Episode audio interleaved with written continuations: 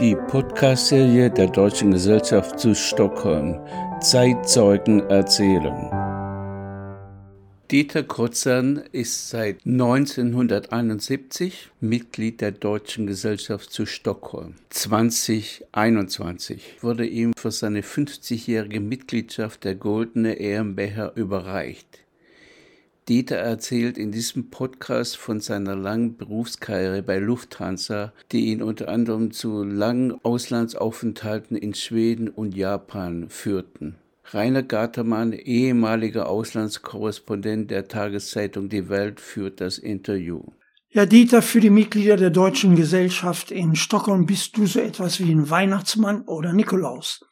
Aber das ist zu 100 Prozent positiv gemeint, denn Seit vielen Jahren kommst du im Dezember zum Halt-Ehrenabend der Deutschen Gesellschaft mit einem großen Paket voll mit deutschem Weihnachtsgebäck angereist. Wie bist du damals auf diese Idee gekommen? Ja, so genau kann ich das auch nicht mehr sagen. Ich weiß nur, dass ein äh, anderes Mitglied hier in Schweden Christstollen bekam und dann äh, war das auf einmal nicht mehr da. Er war krank oder was ich. Und da dachte ich, jetzt das nächste Mal bringst du auf jeden Fall etwas mit. Und da dachte ich, dann nehme ich doch einfach kleines Gebäck. Und äh, das sind eben die typischen deutschen Weihnachtskekse. Und naja, das hat sich dann ja auch ganz gut so ergeben und wurde akzeptiert. Es wird geliebt, kann ich dazu sagen. Äh, aber inzwischen hat sich ja auch eine deutsche Firma hier niedergelassen namens Lidl und die haben auch ein recht umfassendes Angebot. Worin unterscheidet ihr euch? Naja, es ist ja eigentlich so ein bisschen auch Tradition. Ich begann ja mit den Kekstransporten sozusagen vor ungefähr 15 Jahren. Und äh, da gab es Lidl ja in Schweden noch nicht. Und jetzt ist es einfach eine Tradition geblieben. Und die wird geliebt und akzeptiert, kann ich dir versichern. Du kamst 1970 erstmals nach Schweden und Stockholm und wurdest bereits 1971 Mitglied der Deutschen Gesellschaft. Was bedeutete die Deutsche Gesellschaft damals für dich? Na, ich war mir darüber nicht so ganz im Klaren, aber mein Vorgänger, Herr Rixen bei der Lufthansa, hat äh, mich gebeten, doch mir den, das mal anzugucken. Er nahm mich mit auf einem Abend und das hatte mir gut gefallen. Außerdem dachte ich mir auch, so kommt man vielleicht ein bisschen besser in die schwedischen Verhältnisse hinein. Man kriegt Erfahrungsaustausch etc. Mhm. Und deswegen bin ich dann auch äh, gleich entschlossen gewesen, Mitglied zu werden und zu bleiben über viele Jahre. Ja. Ja, wie gesagt, du bist ja der deutschen Gesellschaft treu geblieben, obwohl du Stockholm verlassen hast, um nach Deutschland zurückzukehren.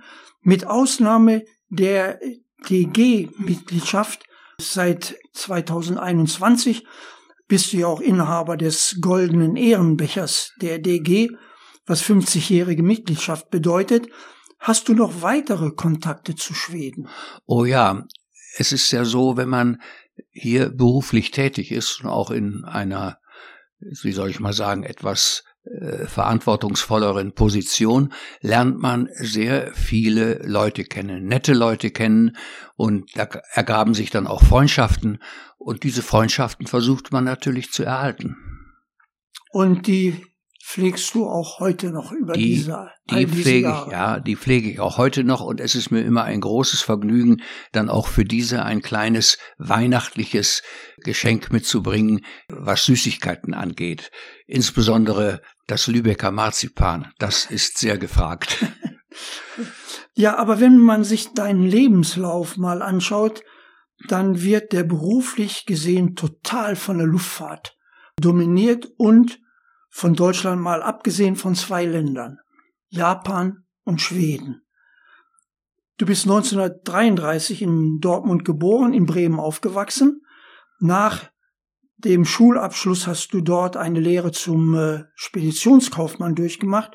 War das dein großer Berufswunsch oder warum schlugst du diesen Berufsweg ein? Nein, das kann man so nicht sehen, Berufswunsch. Zu der Zeit gab es eine Verordnung der Behörden, dass offene Lehrstellen und, sagen wir mal, äh, Einweisungsstellen in Betrieben den äh, deutschen rück, rückkehrenden Soldaten vorbehalten waren. Und es war auf normalem Wege außerordentlich schwierig, eine Lehrstelle zu bekommen. Das war 1949, 1950.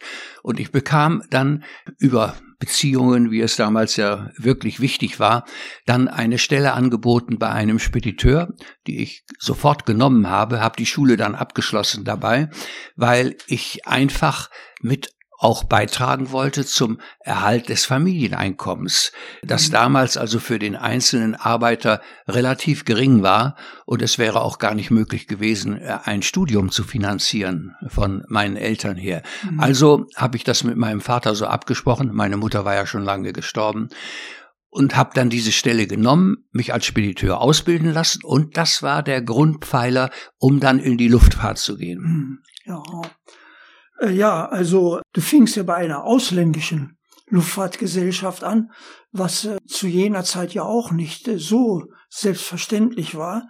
Und dann 1958 kamst du zu Lufthansa als Leiter der Luftfrachtabteilung in Bremen und dann hast du dein gesamtes weiteres Berufsleben bei der Lufthansa verbracht. So Wäre ist, ja heute nicht mehr möglich. So ist es, aber Seinerzeit gab es Lufthansa noch nicht. Ich fing ja an, mhm. Ne, in der äh, Luftfahrt zu arbeiten 1953. Und zu der Zeit betrieb eine andere Fluggesellschaft den innerdeutschen Verkehr, wie auch noch zwei weitere. Und ähm, die hatten irgendwie ein Auge auf Leute, die sich mit der Luftfahrt schon befasst hatten, insbesondere mit dem Frachtbetrieb, brauchten 1953 einen neuen Mann und äh, hatten dann mich angesprochen und ich habe sofort zugeschlagen, weil das Weiterkommen in der Spedition nicht so besonders aussichtsreich war und habe dann 1953 im April angefangen. Und dann kann man sagen, Einmal Lufthansa, immer Lufthansa. Und dann 1958 wurde ich erneut gefragt, ob ich Lust hätte, den Betrieb zu wechseln, zu Lufthansa zu gehen da ich dort wesentlich bessere Voraussetzungen sehen konnte, dass man irgendwie auch mal die Stufe emporklettern konnte, habe ich dann bei Lufthansa angefangen und habe es mein ganzes Arbeitsleben dort nicht bereut. Wie war die Lufthansa damals? Ja, das war ein verhältnismäßig kleines Unternehmen. Was man hatte, war nicht nur der innerdeutsche Verkehr, ein paar europäische Strecken und man war gerade dabei, die Langstrecke nach USA aufzubauen nach Südamerika und die mittlere Langstrecke Richtung Nahost. Das war aber schon ein gewaltiger Schritt gegenüber dem, was man vorher so gehabt hatte. Ja, aber zunächst einmal bliebst du ja zumindest der Fracht treu. Aber war es nicht ein großer und sicherlich sehr mutiger Schritt, 1964 von Bremen als Frachtleiter nach Tokio zu gehen? Das war so eine Art Verordnung. Ich wollte eigentlich nach Schweden. Lustigerweise, damals schon. damals schon. Ich war auch sogar schon, weil das so abgesprochen war mit der Geschäftsleitung in Deutschland, in Stockholm gewesen, hatte mich schon nach einer Wohnung umgesehen und hatte dann auch hier den Besuch bei der Lufthansa gemacht, mich vorgestellt etc., komme zurück und wurde nach Tokio geordert, weil dort ein Vakuum war, was die Frachtleitung anging. Ein halbes Jahr war der Frachtleiter schon weg. Und da hat man einfach gesagt, wir müssen jetzt ganz schnell einen haben, der frei ist. Der Kerl sollte ja nach Stockholm, kommt gar nicht in Frage. Tokio war für Lufthansa wichtig zum Aufbau, also hat man mich dorthin geschickt. Das ist der Grund. Wie bereitet man sich auf sowas vor oder wird man da ins kalte Wasser geschmissen? Ich habe äh, bereits eine Woche nachdem diese Entscheidung von der Geschäftsleitung getroffen war, saß ich schon in Tokio am Schreibtisch. Vorbereitung? Nada, gar nichts. Es musste einfach geschluckt werden. Aber ich habe es nicht bereut und bin ja auch dann dort geblieben. Hm. Ja, äh, ganze sechs Jahre lang. Richtig. Und äh, dann kamst du ja 1970 ja, und da muss ich sagen, aus meiner Sicht noch ein viel mutigerer äh, Schritt. Du wechselst nicht nur von der Fracht zum Personenverkehr, sondern auch noch von Japan nach Schweden. Und kann es einen größeren Kulturschock geben? Kaum. Kaum. Also Japan ist zwar nicht am andere, eine andere, wie soll ich mal sagen, Distanz, die man ja normalerweise lang hat von Deutschland, aber es ist die andere Seite des, äh, der Erdkugel und damit auch eine völlig anders entwickelte Kultur, Geschäftskultur insbesondere. Aber man kann eigentlich, so muss ich sagen, als Mitteldeutsch, Mitteleuropäer sehr gut mit den japanischen Verhältnissen zurechtkommen. Man muss sich nur etwas darauf einstellen. Und also jetzt, wenn man zurückschaut, dann war das für dich eigentlich gar kein so großes Problem. Du wurdest ins kalte Wasser geschmissen, du wurdest mit einer ganz anderen Kultur konfrontiert und du hast dich da schnell eingelebt man hat ja gewisse Vorstellungen, was man machen kann. Und ähm, die japanischen Mitarbeiter sind auch sehr gut zu führen. Sie machen mit. Das, was sie irgendwie überzeugt, wird auch getragen. Das macht einem die Arbeit leichter. Und ich bin damit, wie gesagt, auch über sechs Jahre äh, gut gefahren, ein bisschen Japanisch zu lernen, mhm. auch mal äh, die Japaner in ihrer eigenen Sprache ansprechen zu können und habe dadurch auch eine Menge äh, Dinge gesehen, vermittelt bekommen, die man normalerweise mit nur fremder Sprache überhaupt nicht äh, wahrgenommen hat, beziehungsweise und wahrnehmen das, konnte. Das war von vornherein eine Absicht, dich so weit wie möglich dieser Kultur anzunehmen und eben auch die Sprache zu lernen. Oh ja, es ist ja auch so, lernt man die Sprache und äh, in Schweden habe ich das ja später auch gesehen, man kann dann in den etwas entlegeneren Orten, also nicht nur Hauptstadt Tokio, sondern auch weiter weg und genauso mit Stockholm und weiter weg meinetwegen Norland und so, mit äh, der heimischen Sprache erheblich bessere Kontakte pflegen, als wenn man das nur über Englisch machen mhm. würde, was ja das allgemein übliche ist im Luftverkehr. Ja, da hast, mit der Sprache hast du ja dann äh, weitergemacht. Aber ähm, warst du dann, wenn du schon nicht vorbereitet, vorbereitet wurdest, was sich in Tokio erwartet, warst du denn dann in irgendeiner Weise vorbereitet worden, was dich in Stockholm erwartet? Ich denke da vor allen Dingen an die Rolle der Gewerkschaft in einem Betrieb und du nanntest gerade äh, das Entgegenkommen der Belegschaft. Was hast du denn hier erlebt? Ja, das war natürlich eine völlig andere Situation, aber ich kannte Schweden etwas dadurch, dass ich ja nun bei einer skandinavischen äh, Luftverkehrsgesellschaft war, hatte dort auch ein bisschen Schwedisch gelernt. Ich habe Unterricht genommen, bereits in Bremen, konnte also, sagen wir mal, ein bisschen mich bereits bewegen, habe mich dann hier weiter gebildet im Schwedischen, Abendkurse genommen etc. Und was jetzt die äh, gewerkschaftlichen Dinge, die arbeitsrechtlichen Dinge angeht, da war eigentlich kein großes Problem. Man muss nur verstehen, dass es eine andere Welt war und dass diese andere Welt, im Vergleich jetzt speziell zu Japan, eine andere, wie soll ich sagen, äh, Linie verfolgt werden musste. Und das ist mir eigentlich ganz gut gelungen, vielleicht äh, ein bisschen unbewusst, aber ich bin gut damit zurechtgekommen. Ja, aber zu Anfang, und wir kennen uns ja auch schon ziemlich lange, du hattest ein Problem oder es wurde dir zum Problem gemacht, dass man dir nicht mitgeteilt hat, dass sich in Schweden alle duzen. So ist es. Ich hatte wirklich da von meinem Vorgänger nicht die richtige wie soll ich mal sagen, Einweisung bekommen. Ne, er war nämlich tatsächlich nicht mit dem Duzen so äh, freihändig und äh, ich merkte, dass also die Zurückhaltung der Belegschaft ziemlich stark war und als ich dann etwa, na, ich würde mal sagen, vier, fünf Monate die ich hier schon verbracht hatte, dann sagte, wir legen jetzt mal die Titel ab, kriegte ich stehenden Beifall. Also das war überfällig gewesen, aber es war mir nicht so vermittelt worden. Es war genau. für mich also nicht mhm. erkennbar, dass ich etwas verkehrt gemacht hatte. Ja.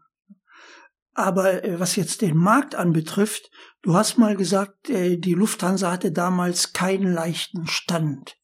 Warum? Ja, es gab hier bei unseren Konkurrenzgesellschaften, insbesondere der heimischen, immer eine Tendenz, die anderen Gesellschaften so stark zu beobachten, dass man selbst von dort aus gewisse Bremsen einsetzen konnte. Und diese Bremsen lagen darin, dass man, man den Betrieb der Lufthansa versuchte zu erschweren. Und äh, es gab da ein besonderes Beispiel, das darf ich ja wohl ruhig nennen. Eine oder unsere Maschinen von hier flogen über Kopenhagen nach Deutschland. Und in Kopenhagen versuchte man tatsächlich dann Gäste abzuwerben, weil man sagte, das sei mit SAS doch besser und so weiter und so weiter.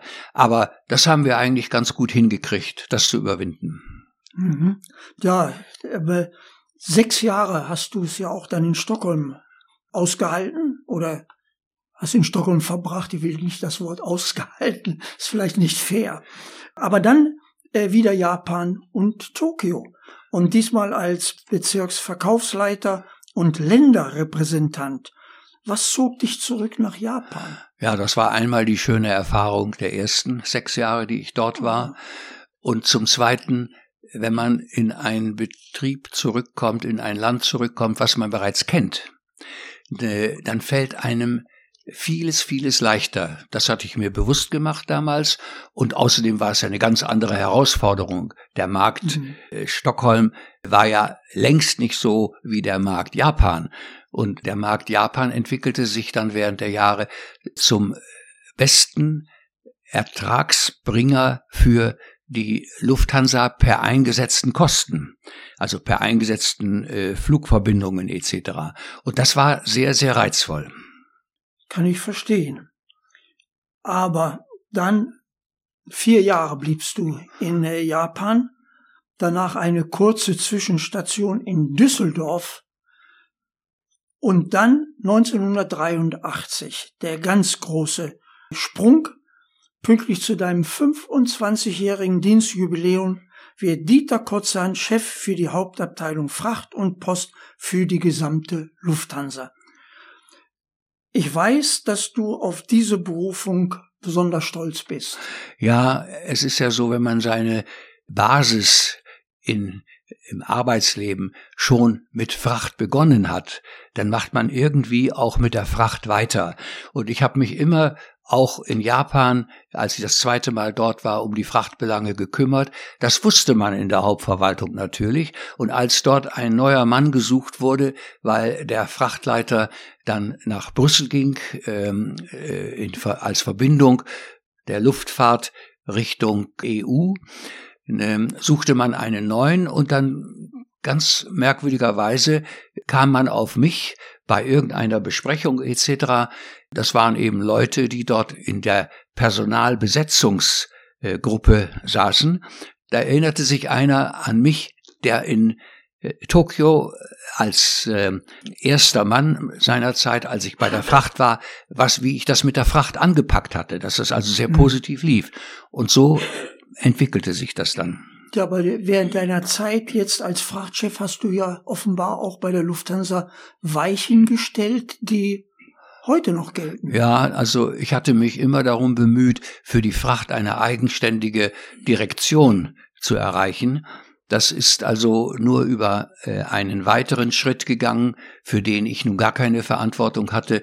Es gab eine Reorganisation und diese Reorganisation berücksichtigte noch nicht das Frachtgeschehen für sich, sondern es wurde nach wie vor ähm, einem äh, Direktor unterstellt, der eben sowohl die Passage als auch die Fracht mhm. betreute beziehungsweise leitete. Und ich hatte schon damals gesagt gehabt, keine Autofirma der Welt würde einen Lastwagen ähm, Direktor zusammen haben mit einem Pkw-Direktor zum Beispiel nur. Mhm. Und dann ist auch zwei Jahre später es so gekommen, dass die Fracht eigenständig wurde. Und die Fracht ist in ihrer Eigenständigkeit dann richtig aufgeblüht und ist im Grunde genommen jetzt während der, der Krise mit äh, Covid wo ja sehr viele Passagiere dann nicht mehr geflogen wurden, sondern auch herzlich wenig, war die Fracht das Rückgrat des Einkommens für die Lufthansa.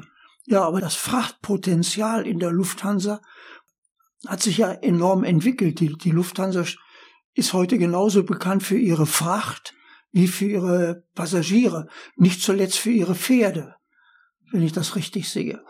Naja, es ist bei der Fracht so gewesen, wir hatten im Jahr 1900, muss ich mal eben nachdenken, eine 82, zwischen 82 und 83 äh, rückten wir schon gleich mit anderen bis dahin führenden Frachtländern. Und 85 war die Lufthansa dann im Frachtverkehr, im Frachttransport absolut die Nummer eins weltweit. Und äh, daraus kann man ja auch ersehen, wie die Entwicklung dann auch so schnell war. Nicht? Also nachdem tatsächlich diese äh, Sache dann mit der Frachtsparte, möchte ich mal sagen, mhm. eingeführt wurde, das war 1987, äh, ging das explosionsartig weiter. Und äh, das, was Lufthansa im Frachtbereich weltweit getan hat, war wirklich für die Weltwirtschaft auch sehr wichtig. Was hat die Lufthansa anders gemacht als die anderen?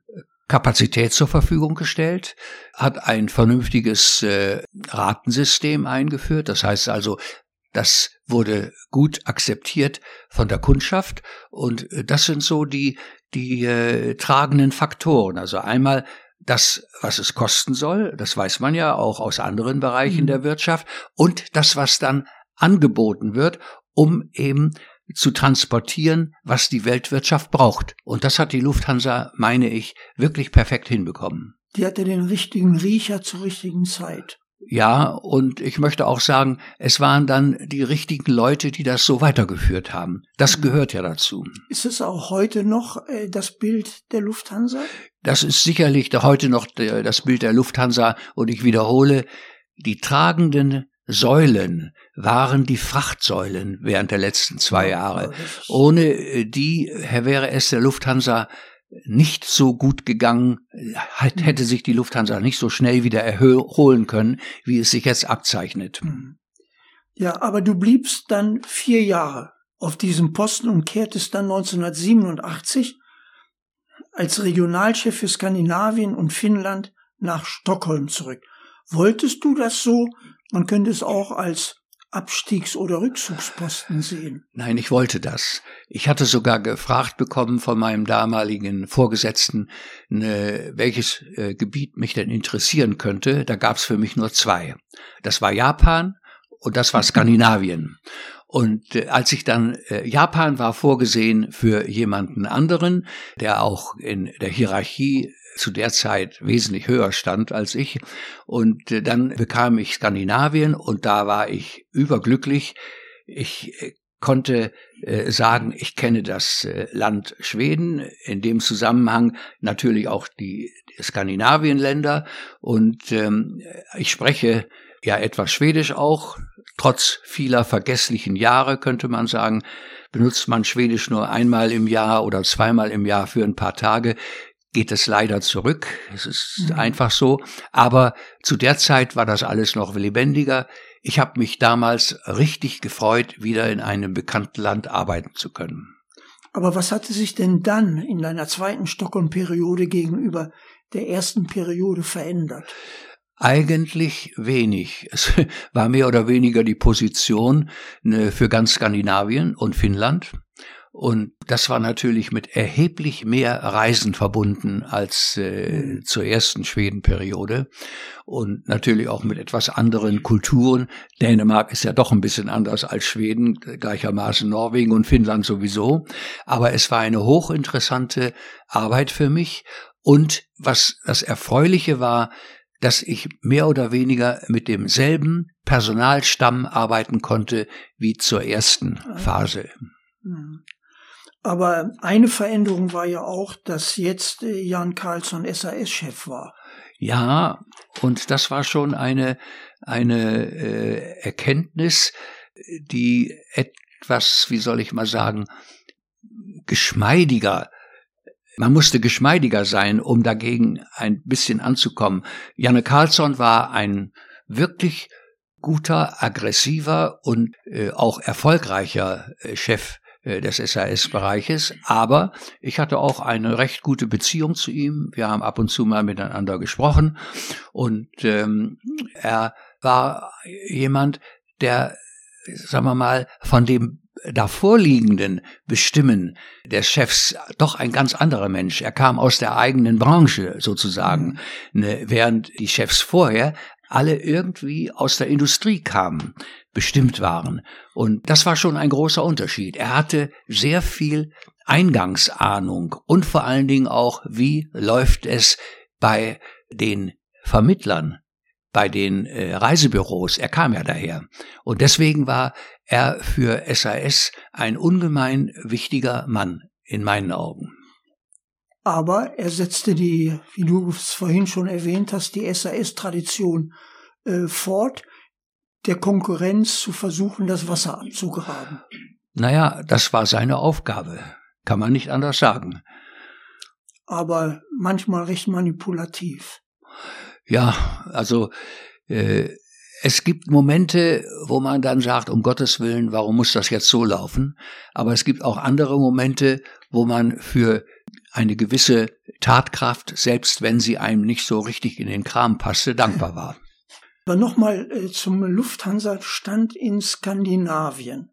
Zum ersten Mal, als die Lufthansa hier antrat und dann den äh, weiteren Weg, wurde die Lufthansa als gleichwertiger Partner anerkannt oder spielte die Geschichte immer noch eine Rolle? Also ich nehme an, du meinst Partner der äh, Reisebüros, der Spediteure. Ist ja, das korrekt? Und auch, äh, und auch der, der SAS war ist ein Staatsunternehmen ja. und der Behörden. Ja, man muss das so sehen. SAS war in Deutschland ja äh, ein treibender Faktor, um den Flugbetrieb voranzutreiben. Zu der Zeit, als es Lufthansa noch nicht gab. Dann wurde SAS praktisch äh, rausgedrängt sozusagen. Es wurden also keine Kabotagerechte mehr vermittelt und ähm, das war dann eben äh, ein, eine Sache von gleichwertigen Verhandlungen. Eine SAS und Lufthansa waren dann in ihrem partnerschaftlichen Verhältnis Verkehr zwischen Deutschland und Skandinavien gleichwertig. Sie hatten die gleichen Strecken, sie hatten die gleichen Frequenzen und so weiter. So, was das angeht, war SAS und war Lufthansa irgendwie miteinander verknüpft. Sie mussten sich einigen. Was die Partnerschaft zu den Agenten, zu den Reisebüros anging, war Lufthansa absolut Carrier Nummer zwei nach SAS. Mhm. Und äh, das wurde sehr gepflegt und wurde auch immer wieder betont dadurch, dass Lufthansa mehr und mehr Strecken und mehr und mehr Frequenzen einführen konnte nach Skandinavien. Und ähm, es war so, dass tatsächlich nach äh, in bestimmten äh, Strecken Lufthansa stärker sein konnte als SAS. So, das war eine lange Zeit. Du bliebst bis Mitte 1900 93, um dann in den vorzeitigen Ruhestand zu gehen. Richtig. Warum vorzeitiger Ruhestand? Gab es für dich keine reizvollen Aufgaben mehr? Es war so, dass die Reorganisation sich fortsetzte und eine neue, verstärkte äh, Säuberung verschiedener Dinge, die man, sagen wir mal, bei Lufthansa nicht mehr als zeitgemäß ansah, sah dann vor, dass eine bestimmte Reihe von Posten einfach wegfiel. Und dazu gehörten eben auch die regionalen Leiter. Und die bekamen dann ein Angebot äh, der Lufthansa mit 60 ihren Posten aufzugeben. Und das habe ich angenommen gehabt. Dann waren die Angebote der Weiterführung der finanziellen Verhältnisse günstig gewesen. Und deswegen bin ich dann mit 60 ausgeschieden, beziehungsweise vorausgeschieden, bis 63 war ich dann noch festes Lufthansa-Mitglied, aber danach äh, war dann wirklich Pensionärtime. Aber diese Veränderungen, die die Lufthansa damals eingeführt haben, die endeten ja darin, dass sich Lufthansa mehr oder weniger aus Skandinavien zurückgezogen hat und das Feld der SAS überlassen hat. Ja, Fandest du das eine glückliche Lösung? Also glücklich fand ich das nicht. Es war ja auch so, dass der Lufthansa Personalstamm in ganz Skandinavien äh, zurückgefahren wurde bis auf einen kleinen Kader. Und das hatte ich damals schon dem Vorstand gegenüber so kritisiert, möchte ich mal sagen, mhm. dass ich das nicht für sinnvoll hielt, weil gleichermaßen SAS diese äh, Rückführung in Deutschland nicht mitmachte. Und nachdem man dann wohl das eine Zeit lang beobachtet hatte, wurde der Personalstamm wieder hochgefahren und ähm, äh, man sah einfach, dass sonst einem die Fälle davon schwimmen, schwimmen würden. Und äh, da hatte ich aber nun keinen Einfluss mehr drauf. Mhm. Aber äh, ich hatte mir damals äh, einfach, wie soll ich mal sagen, die Courage genommen und habe das beanstandet, was mhm. man nun getan hatte. Und das wurde korrigiert. Ja, ja, wollte ich ja gerade sagen. Also heute ist ja die Lufthansa so stark, wie sie nie zuvor in Skandinavien ge gewesen ist. Richtig.